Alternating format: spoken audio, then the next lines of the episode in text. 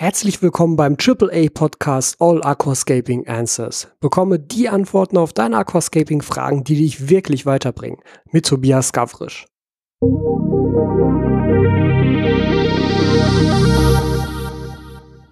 So, und damit herzlich willkommen zur nächsten Folge des AAA Podcasts hier mit mir, mit Tobias Gavrisch von AquaOwner.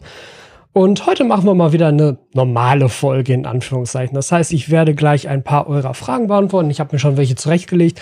Und heute machen wir mal so einen Ausflug in die Geschichte, kann man vielleicht nicht unbedingt sagen, aber die Hauptfrage wird heute sein, ich nehme das einfach mal vorweg, ähm, wir müssen gleich eh noch so über ein paar andere Sachen reden, aber die Hauptfrage wird heute sein, was unterscheidet denn eigentlich das Aquascaping von der normalen Aquaristik? Warum ist ein Aquascape ein Aquascape und was macht ein Aquarium überhaupt zu einem Aquascape? Darüber will ich heute mal so ein bisschen mit euch philosophieren. Ich denke, philosophieren ist das richtige Wort an dieser Stelle. Aber bevor wir anfangen, vielleicht mal so ein paar allgemeine Sachen. Erstmal, wie geht's euch? Wie ist die aktuelle Lage bei euch? Ich bin immer ganz froh, von euch zu hören, wenn ihr in die Kommentare schreibt, hey, bei uns ist alles gut. Denn ähm, ja, die ganze Situation mit äh, dem Coronavirus, mit Covid-19 hat sich natürlich noch nicht aufgelöst. Bisher ist natürlich immer noch alles ja, sozusagen im Griff dieser Krankheit. ganz im Ernst, wir hatten natürlich vergleichsweise Glück, wir jetzt hier in der Aquaristik, dass die meisten Aquaristik-Fachgeschäfte offen bleiben konnten, weil diese natürlich durch den Verkauf von Futtermitteln auch als kritische Infrastruktur gelten. Und deshalb konnten wir natürlich unserem Hobby relativ problemlos weiter nachgehen. Das ist ja auch was, was ich hier mit diesem Kanal gemerkt habe, also sowohl hier mit dem Podcast-Kanal als auch mit dem AquaOwner Hauptkanal, dass es eigentlich relativ gut genauso weiterläuft wie vorher auch. Aber Erzählt mal, wie habt ihr das empfunden? Also da gerne ab in die Kommentare, wenn ihr das Ganze hier auf YouTube schaut.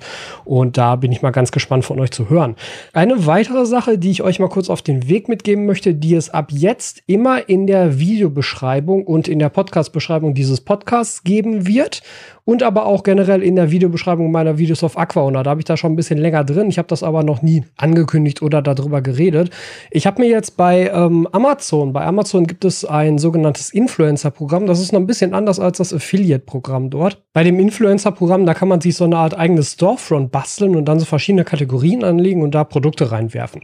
Und das habe ich jetzt einfach mal benutzt, um euch eine Liste zu machen über das ganze Setup, was ich hier mal benutze. Sowohl mein Audio-Setup als auch mein Kamera Kamerasetup, als auch generell hier so mein Studio-Setup. Das heißt, wenn dich interessiert, was ich hier benutze und wie ich das benutze und was für Mikrofone ich habe, was für Kameras, was für Lichter, weil gerade die Frage nach den Lichtpanelseiten, die kommt immer wieder, dann schaut da mal rein. Wie gesagt, da findest du halt eine komplette Liste über alle Dinge, die ich benutze und der Fairness halber natürlich, die ganzen Sachen, die dort verlinkt sind, sind automatisch Amazon Affiliate Links. Das heißt, wenn ihr euch davon etwas kaufen wollt, oder kauft, dann ähm, bekomme ich davon was ab, eben durch diese Amazon Affiliate Geschichte. Du siehst jetzt natürlich auch, wir machen jetzt diesen Podcast noch nicht live. Ich habe mich bisher noch nicht dazu durchgerungen, das live zu machen, denn für mich hat das Ganze zumindest ein konkretes Problem. Denn eigentlich war ich bisher ja immer sehr, sehr festgelegt hier mit den Podcasts darauf, dass die freitags 18 Uhr erscheinen. Und das kann man ja, wenn man das Ganze vorproduziert, kann man das ja auf YouTube vorplanen und auch auf meinem Podcast-Publisher kann ich das vorplanen. Das heißt, die Folge liegt da schon ein, zwei Tage früher und dann sage ich einfach so, die Folge veröffentlichen am Freitag um 18 Uhr und dann passiert das völlig automatisch. Jetzt natürlich die Sache, wenn wir das hier live machen, Entweder können wir das hier live um 18 Uhr machen, dann kommt aber die Folge in den Podcatchern für all diejenigen, die jetzt diesen Podcast nicht auf YouTube verfolgen, erst deutlich später, weil ich muss dann natürlich, sobald der Podcast hier live abgeschlossen ist, die Aufnahme dessen erstmal wieder runterladen, die noch mal kurz bearbeiten und dann wieder hochladen für die Podcatcher. Das dauert bestimmt noch mal so ein bis zwei Stunden nach der eigentlichen Folge, bevor das Ding dann auch für die anderen Podcast-Hörer nicht auf YouTube verfügbar wäre. Was ich irgendwie unfair finde. Das sollte nicht unbedingt so sein. Denn der ursprüngliche Gedanke für diesen Podcast war es ja auch wirklich als Podcast-Podcast, also ohne YouTube tatsächlich. Ähm, dass am Ende jetzt YouTube natürlich trotzdem eine sinnvolle Podcast-Plattform ist, ist ja auch dem geschuldet, dass ich halt auf YouTube einfach schon eine gewisse Reichweite habe und es mir deshalb leichter fällt, euch davon zu überzeugen, auch mal in diesen Podcast reinzuschauen, wenn ihr einfach nur einen anderen YouTube-Kanal abonnieren müsst, als wenn ihr vielleicht eine andere Plattform benutzen müsst, wenn ihr vielleicht mit dem Thema Podcast ganz generell noch gar nicht so affin seid. Das ist also die eine Option. Die andere Option wäre natürlich, wir machen den Live-Podcast hier früher, vielleicht freitags mittags oder aber donnerstags abends oder so, sodass ich halt pünktlich am Freitagabend um 18 Uhr dann auch wieder die Folge für den Podcatcher bereitstellen kann.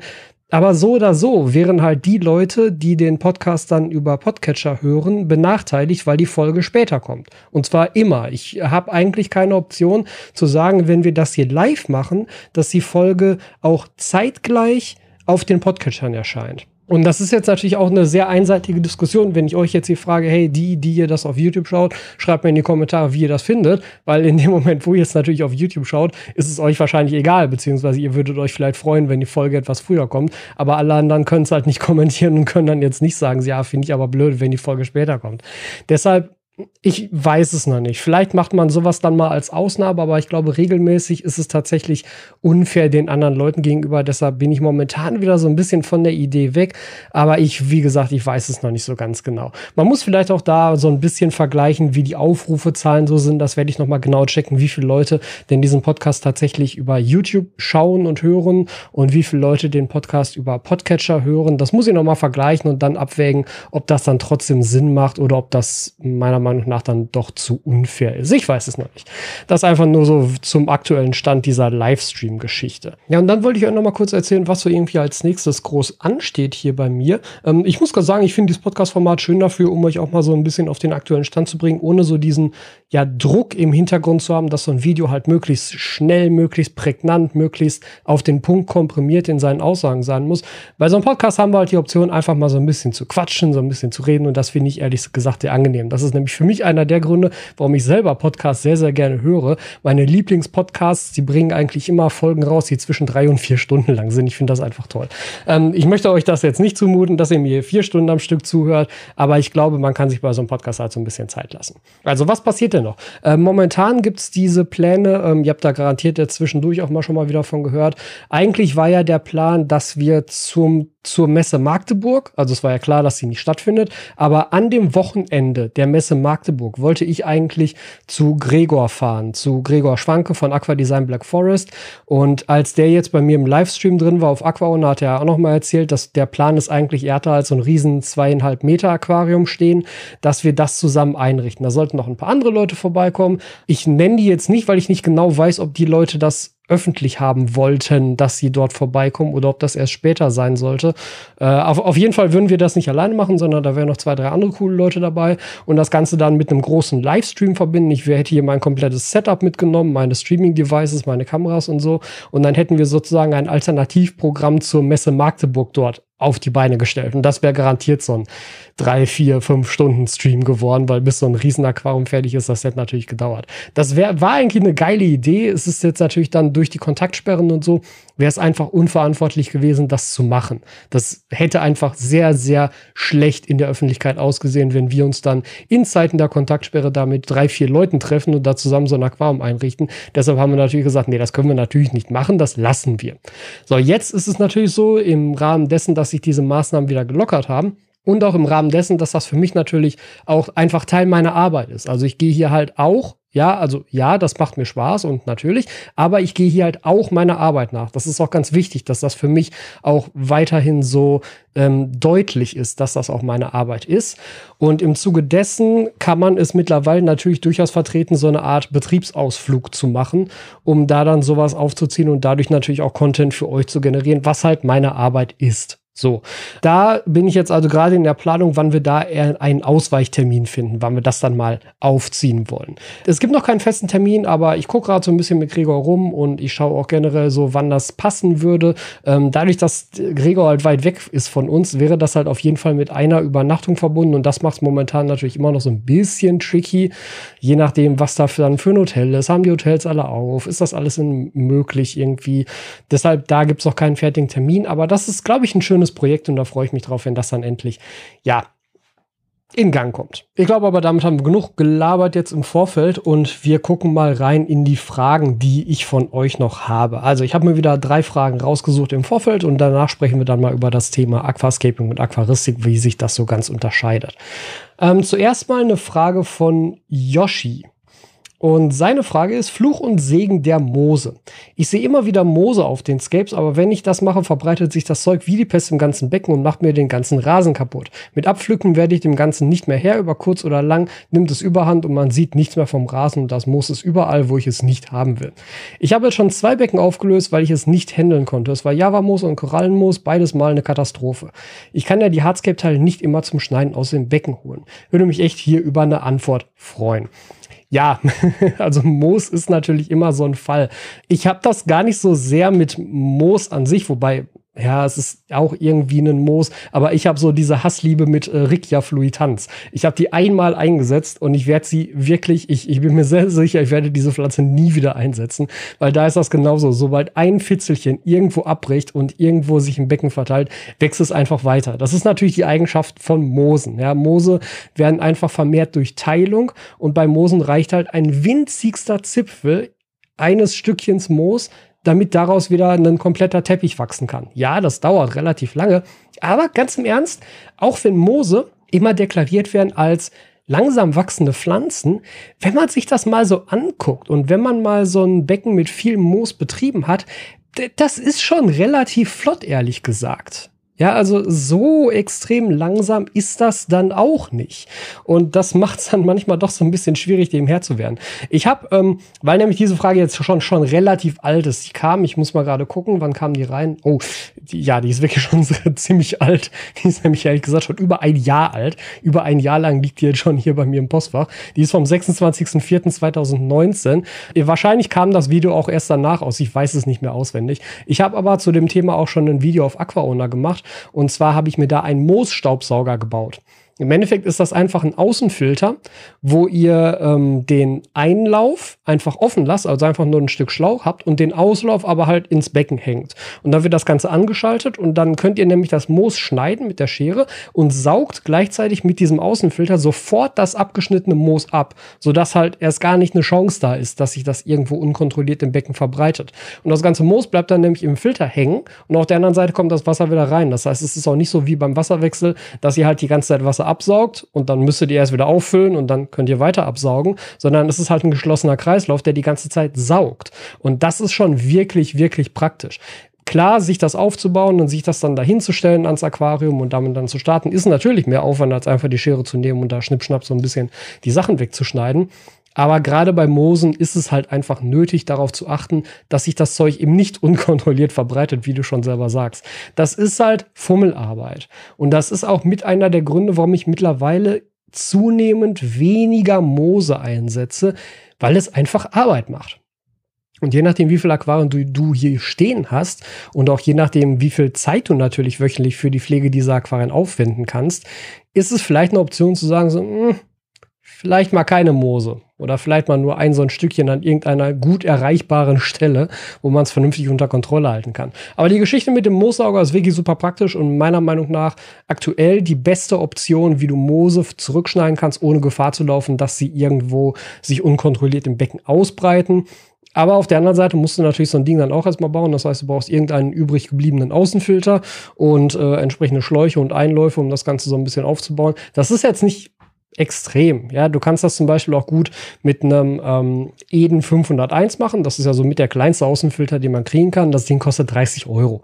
Ja, also das ist schon okay. Das kann man schon mal machen so zwischendurch. Aber trotzdem ist es natürlich eine Investition.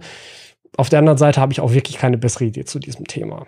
Die nächste Frage für heute kommt von Alex. Und Alex fragt, ich bin dieses Jahr nach längerer Pause wieder in die Aquaristik eingestiegen. Dein YouTube-Kanal hat mir hierbei unheimlich Hilfe und Inspiration gegeben. Hierfür vielen, vielen Dank an dich.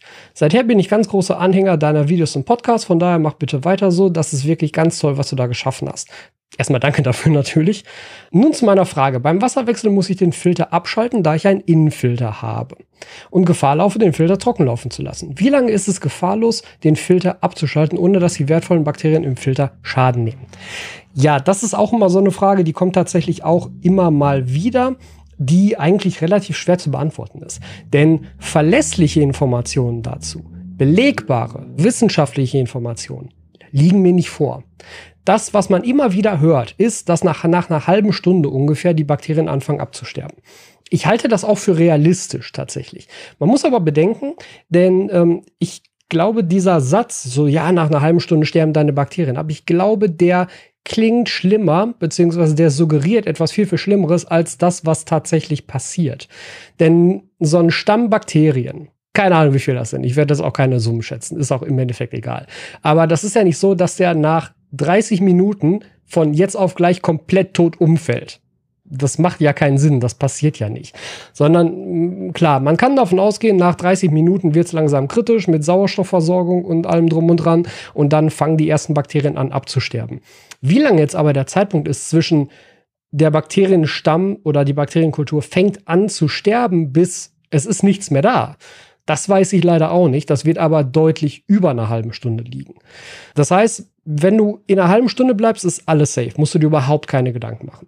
Wenn du deutlich darüber liegst, wenn du jetzt meinetwegen zwei oder drei Stunden für den Wasserwechsel brauchst, ist es vielleicht schon kritischer, dann könntest du überlegen, da nach dem Wasserwechsel immer noch mal mit Bakterienstartern zuzudosieren. Was ja auch kein Problem ist. Ähm, ich habe zum Beispiel mittlerweile, ähm, einerseits natürlich geschuldet durch die Menge der Becken, die hier stehen, andererseits aber auch immer als ähm, Cyanoprophylaxe beziehungsweise als Gegenmittel oder Bekämpfungsmittel gegen Cyanobakterien. Ich habe hier immer eine Flasche AK Special Blend und AK ähm, Nightout 2 im Kühlschrank stehen. Special Blend gehört nicht ohne Grund mit zu den besten Bakterienpräparaten am Markt. Und wenn man sowas ohnehin sozusagen als Vorsichtsmaßnahme immer im Haushalt hat, dann kannst du natürlich auch, wenn du mal wirklich einen langen Wasserwechsel gemacht hast, wenn irgendwas dazwischen kam, wenn keine Ahnung warum, dann haust du danach halt einfach so eine äh, Dosierkappe von dem Special Blend mit da rein und dann bist du weiterhin auf der sicheren Seite, würde ich sagen. Das ist zumindest die Art und Weise, wie ich das mache. Ich brauche auch mal länger für meine Wasserwechsel. Ich brauche da auch mal gut eine Stunde für, wenn man viel zurückschneidet zum Beispiel dann ist das halt so. Ich muss gestehen, ich mache mir da wenig Gedanken drum, weil natürlich ähm, in einem eingefahrenen Aquarium hast du ja auch nicht nur im Filter Bakterienkulturen, du hast ja auch eine Menge Bakterienkulturen im Boden. Und auch da ist es ja so, das, das Wasser bleibt ja da. Es gibt also durchaus, ja, zwar keine Zirkulation, aber ich bezweifle jetzt, dass die Bakterien im Boden ebenfalls nach einer halben Stunde, nur weil sich das Wasser gerade nicht bewegt, sagen so, oh nee, komm, jetzt äh, kippen wir mal um. Das, das wird nicht passieren. Ne? Und da muss man halt auch sagen, wenn dann tatsächlich Bakterien im Filter absterben sollten, jetzt erstmal völlig egal zu, in, in welchem Umfang oder in welchem Maß, wenn das Wasser dann wieder fließt, dann wird ja auch das Material im Filter wieder angeimpft durch einfach die Bakterien, die noch im Aquarium selbst vorhanden sind. Ich würde mir da also wirklich nicht so viele Gedanken drum machen. Zumindest habe ich bisher noch nie einen besonderen negativen Effekt erlebt. Ich habe es ja auch schon gemacht, dass ich Aquarien zum Beispiel bei einem Umzug zwischen zwei Gebäuden transportiert habe, zwischen zwei Städten transportiert habe, Aquarien auf eine Messe transportiert habe. Ich habe ehrlich gesagt in diesen Momenten, also doch, ich glaube, nach dem Umzug habe ich tatsächlich Bakterienstarter dazugegeben. Aber wenn jetzt meine Becken auf eine Messe gekommen sind, ja, dann sind die da irgendwie dann, also gerade Messe Magdeburg, da sind wir, glaube ich, vier Stunden mit dem Auto hingefahren, vier oder fünf Stunden mit Pause. Dann habe ich die da hingestellt, dann liefen die da weiter, zwei Tage später wieder fünf Stunden zurück. Da habe ich ehrlich gesagt auch nicht großartig jetzt versucht, mit Bakterienstartern da zu retten und keine Ahnung was zu machen. Dem Becken hat's auch nichts ausgemacht. Ich glaube, du musst da einfach auch ein bisschen mehr Vertrauen in die Biologie da haben, dass sich da ein ganz großer Teil auch selbst regulieren kann. Natürlich ist das nicht optimal. Logisch, müssen wir auch nicht drüber reden. Aber etwas, was nicht optimal ist, kann trotzdem erstmal gut genug sein. Das ist, wie gesagt, nicht optimal, nicht der Zustand, den man haben möchte. Aber man muss sich, glaube ich, auch nicht so viel Gedanken oder man, man, man sollte nicht so viel Angst davor haben, denke ich. So, und die dritte Frage für heute kommt von Julian. Und Julian fragt, bei dem Einkauf für mein neues Aquascape bin ich im Internet von der Vielzahl der verschiedenen Filtermaterialien für meinen Außenfilter erschlagen worden. Kugeln, Röhrchen aus Plastik oder aus Keramik oder sogar Vulkangestein bis hin zu abgefahrenen Filtermaterialien wie die von Biohome und Co. Was ist davon zu halten? Welche Materialienformen benötigt man für die Filterung? Ja, ich werde jetzt hier kein großes Filtervideo oder äh, Filtertechnik-Podcast äh, rausmachen, denn ich habe dazu ein relativ ausführliches Video auf Aquaona gemacht. Auch hier muss man wieder sagen, ja, die Frage kommt vom 16.05.2019, da gab's das Video noch nicht. Tut mir leid, dass das alles so lange gedauert hat, aber auf der anderen Seite, es sind halt einfach sehr, sehr viele Fragen, die hier so reingekommen sind. Ich werde das Video und natürlich auch das Video aus der ersten Frage hier in der Podcast-Beschreibung verlinken. Das Video heißt Verbessere deine Filterung. Und da erkläre ich genau, wie die Filterung in so einem Filter aufgebaut werden sollte. Für, und das ist wichtig, Aquascapes.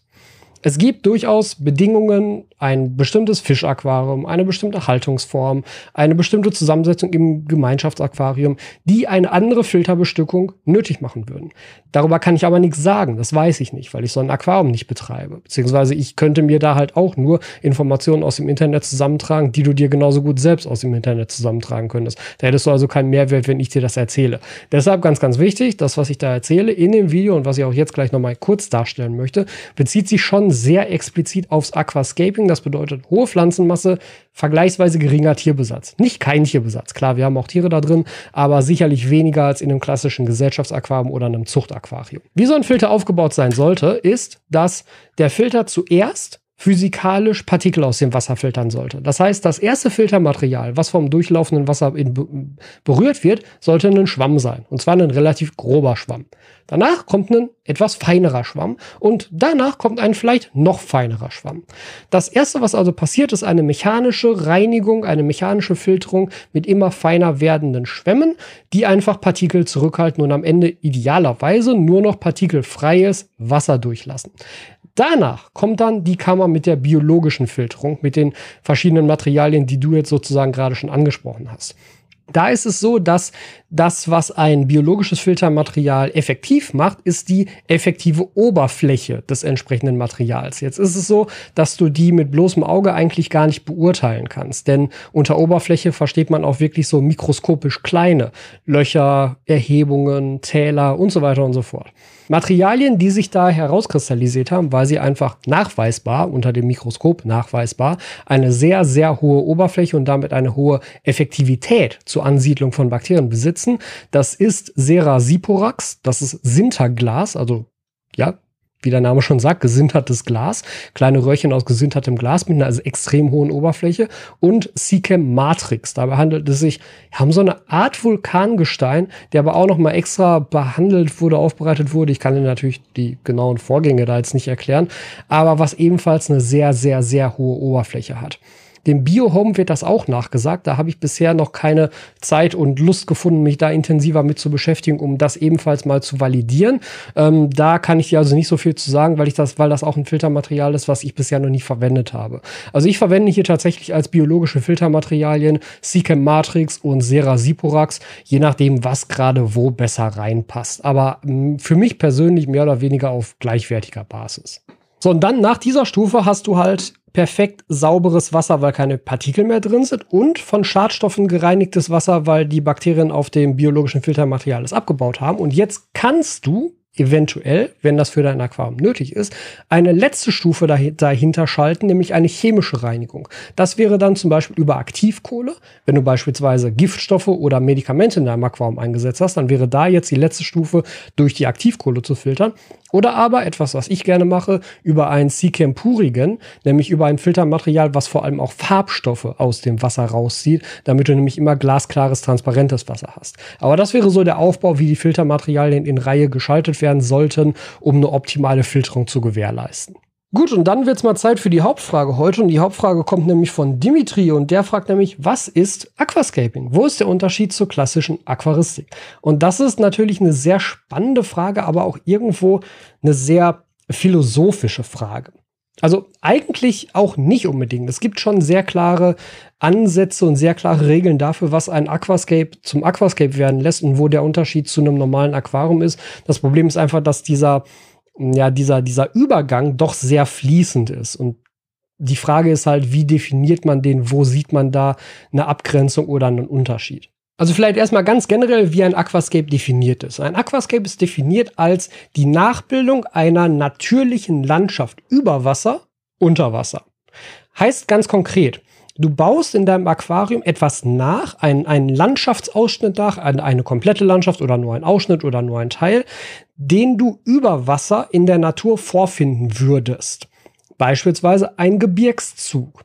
Beispielsweise aber auch eine Waldlichtung oder auch wirklich nur ein kleiner Ausschnitt aus einem Wald. Eine von Pflanzen überwucherte Baumwurzel, ein abgeschnittener Baum, der von der Natur zurückgeholt wurde, sowas in der Richtung. Es geht also darum, ein, eine natürliche Umgebung, eine natürliche Landschaft unter Wasser nachzubilden.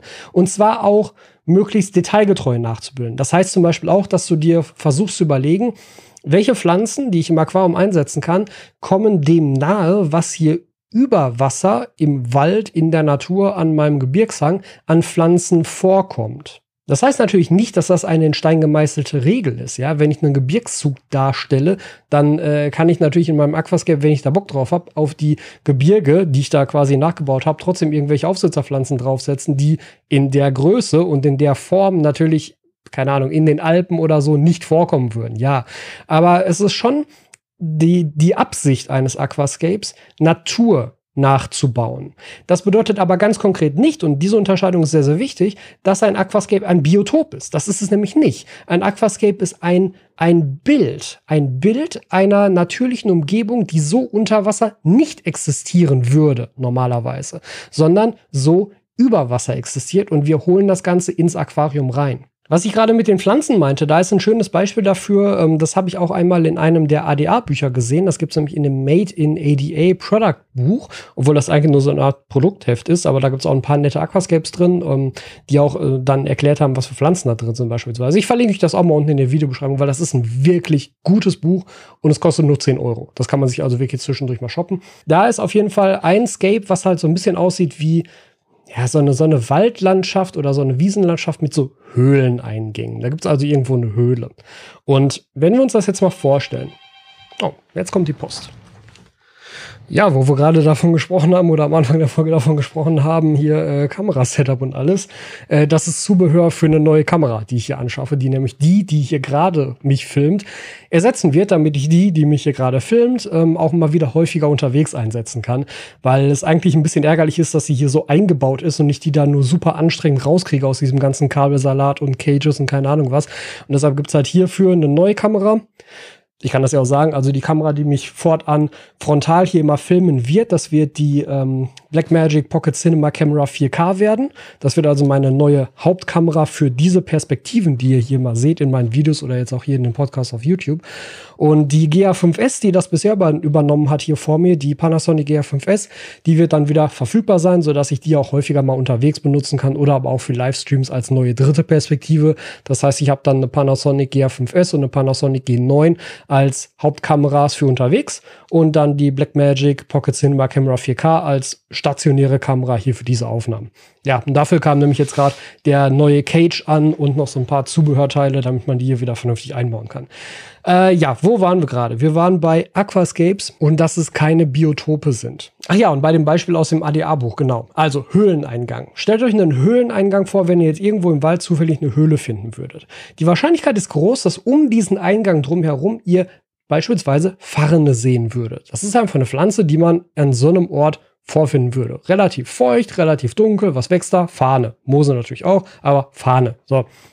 Jetzt haben wir im Aquarium nichts, was so aussieht wie ein typischer terrestrischer Farn. Oder? Doch haben wir. Und zwar Christmas Moss.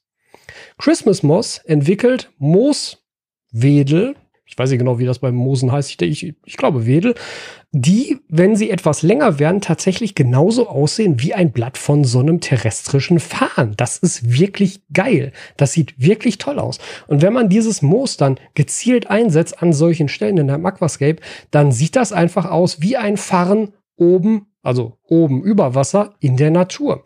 Und das ist auch eine der Essenzen von Aquascaping, dass man solche Gemeinsamkeiten versucht zu finden und in seinem Aquarium umzusetzen. Ich habe ja gerade schon gesagt, ein Aquascape ist eben kein Biotop. Da muss man eine Abgrenzung treffen. Aber die Frage ist natürlich, wenn ich gerade einen relativ engen Ausschnitt aus der Natur nehme, wo ist die Grenze zum Biotop? Denn ich könnte ja auch für ein Aquascape als Vorlage ein Ufer nehmen, also das, das Ufer eines Flusses, eines Sees, wie auch immer, und diesen Übergang auch darstellen, zum Beispiel in Form eines Paludariums. Ja, dann habe ich also oben einen Überwasserteil, unten einen Unterwasserteil. Ich kann ja diesen Unterwasserteil theoretisch auch dem nachempfinden, was ich als Vorlage über sehe. Es wäre danach definitorisch noch ein Aquascape. Es ist dann aber auch ein Biotop. Also die Grenze ist schon schwimmend. Ähm, man muss sich vielleicht nur klar machen, dass ein Aquascape nicht in erster Linie ein Biotop sein will oder soll. Es geht halt schon sehr, sehr, sehr explizit um diesen gestalterischen Aspekt, um den Versuch, Ja, man könnte es vielleicht als Modellbau bezeichnen, um den Versuch, ein Modell einer natürlich vorkommenden Landschaft unter Wasser nachzubauen. Das ist ja auch der Grund, warum ganz häufig, wobei das eigentlich falsch ist, aber ganz häufig werden Aquascapern oder wird Aquascapern ja vorgeworfen, Tiere nur zur Zierde einzusetzen und sich gar nicht um das Tierwohl zu sorgen. Das ist natürlich nicht so. Ja, also keiner von uns wird jetzt auf die Idee kommen, Tiere oder Fische nur einzusetzen, weil sie gerade da irgendwie dazu passen, obwohl die Wasserwerte völlig hinten und vorne nicht passen würden. Natürlich nicht, klar. Ne? Ähm, das ist übrigens auch etwas, was Amano mit ADA immer verfolgt hat und immer deklariert hat. Für ihn wurde ein Aquascape immer so aufgebaut und generell verfolgt ADA diese Philosophie immer noch. Ein Aquascape wird nach dem Fisch aufgebaut. Es wird sich zuallererst überlegt, welchen Fisch möchte ich einsetzen? Und erst danach wird das Layout drumherum gebaut und dann natürlich auch auf die passende Bepflanzung, auf die passenden Wasserwerte und so weiter geachtet. Das einfach nur noch mal so nebenher. Aber der Fisch spielt insofern eine Rolle, als dass er natürlich ebenfalls eine Simulation darstellt für etwas, was wir über Wasser finden. Nicht ohne Grund. Ist ja bei den ganzen Final Shots wird immer darauf geachtet, dass man Fische in so einer kleinen Traube, idealerweise so ein kleiner Gruppenfisch, der dann so über den Himmel in Anführungszeichen zieht, ne? um eben auch wieder diese ja, diese Simulation, diese Suggestion einer Überwasserlandschaft darzustellen, wo dann so ein Schwarm Vögel herziehen würde. Wir versuchen also dieses Bild zu perfektionieren und dazu dient in dem Fall dann eben auch der Schwarm Fische. Jetzt ist natürlich schon auch jedem selbst überlassen, wie stark oder wie eng oder wie fundamental man sowas auslegen möchte. Ne? Ich denke, dass ein Aquascape immer dann als solches zu bezeichnen ist, wenn halt im Vorfeld eine Idee entstanden ist, eine Layout-Idee entstanden ist, die eine natürliche Vorlage haben kann. Oder die eine natürliche Vorlage hat. Ich denke, dass das wahrscheinlich die breiteste und, und ähm, gemäßigste Definition eines Aquascapes im Endeffekt ist. In der klassischen Aquaristik ist es ja meistens so, dass sich dazu entschieden wird, so, ich hätte gerne diesen Fisch, diesen Fisch, diesen Fisch, die finde ich schön, die möchte ich alle zusammenhalten, was muss dafür geschehen? Jetzt ist das natürlich auch nicht so ganz so weit davon entfernt, wie das, was ich gerade gesagt habe über ADA, dass sie auch sich zuerst einen Fisch aussuchen und dann ein Layout drumherum bauen. Aber man muss auch sagen, im Aquascaping ist ähm, ganz häufig es nicht der Fall, dass viele verschiedene Arten zusammengehalten werden, sondern häufiger wird auf sich auf eine Art oder zwei Arten beschränkt, um nämlich dieses Bild wieder, ne, da sind wir wieder bei dem Bild, um das halt einfach ja besser umsetzen zu können. Und nicht zuletzt fällt natürlich beim, bei der Gestaltung eines Aquascapes, bei der Layout-Gestaltung, bei der Hardscape-Auswahl und beim Aufbau des Hardscapes besonders ins Gewicht, dass hier auch eben besonders künstlerische Kompositionslehren benutzt werden. Ich kenne das halt vor allem aus meiner Tätigkeit als Fotograf.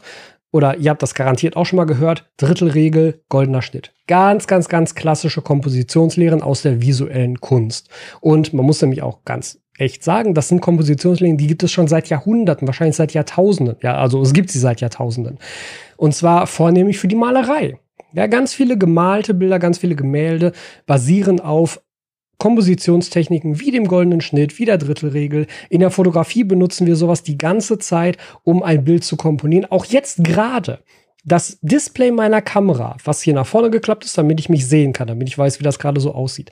Auf diesem Display eingeblendet ist ein Drittelraster, damit ich weiß, wie ich mein Bild ganz grob komponieren kann, damit es etwas besser aussieht. Denn dir fällt auch vielleicht auf, ich sitze nicht genau in der Mitte des Bildes. Ich sitze ein Stück zu einer Seite verrückt. Und das macht das Bild nämlich deutlich angenehmer, deutlich interessanter, in Anführungszeichen, als wenn ich mich genau in die Mitte setze. Genau mittig ist etwas, was in der Natur selten vorkommt. Denn es würde perfekte Symmetrie bedeuten und das kommt selten vor in der Natur. Und dieser leichte Versatz zu einer Seite macht das Bild irgendwie interessanter. Es ist schwer zu beschreiben, weil der goldene Schnitt und die Drittelregel basieren auch zum Teil auf psychologischen Effekten, die wir da vorfinden, warum das für uns spannender ist. Aber sie funktionieren. Und solche Dinge kann man dann auch nämlich anlegen, wenn man ein Aquascape aufbaut. Man kann sich also Gedanken darüber machen, wo wird welcher Stein platziert und würde es nicht etwas mehr Sinn machen aus kompositionstechnischer Sicht, wenn ich diesen Stein vielleicht noch so zwei Zentimeter weiter nach rechts setze oder einen halben Zentimeter weiter nach hinten, in dem Fall nach oben, wenn ich also einen aufsteigenden Bodengrund habe, um da vielleicht ein bisschen näher an den goldenen Schnitt zum Beispiel ranzukommen. Und das sind, denke ich, die wichtigsten Faktoren für ein Aquascape im Vergleich zum normalen Aquarium, wo es dann vielleicht eher darum geht, ähm, wie kann ich ein funktionales Habitat aufbauen, was aber halt nicht unbedingt Kompositionslehren entspricht, was nicht unbedingt visuellen Designgrundlagen entspricht und was eben auch nicht unbedingt einer natürlichen Vorlage entspricht. Das würde ich, glaube ich, so am Ende zusammenfassend ja unter dem, was ein Aquascape ist und was ein normales Aquarium dann ist. Aber das ist natürlich insgesamt eine relativ theoretische Ausarbeitung und eine recht philosophische Darlegung. Deshalb auch gerne da mal, wenn ihr dazu Meinungen habt, was ist für euch ein Aquascape und worin unterscheidet es sich zu einem normalen Aquarium, dann ab damit unten in die Kommentare, wenn ihr das Ganze hier auf YouTube schaut. Ich bin gespannt, was ihr dazu sagt.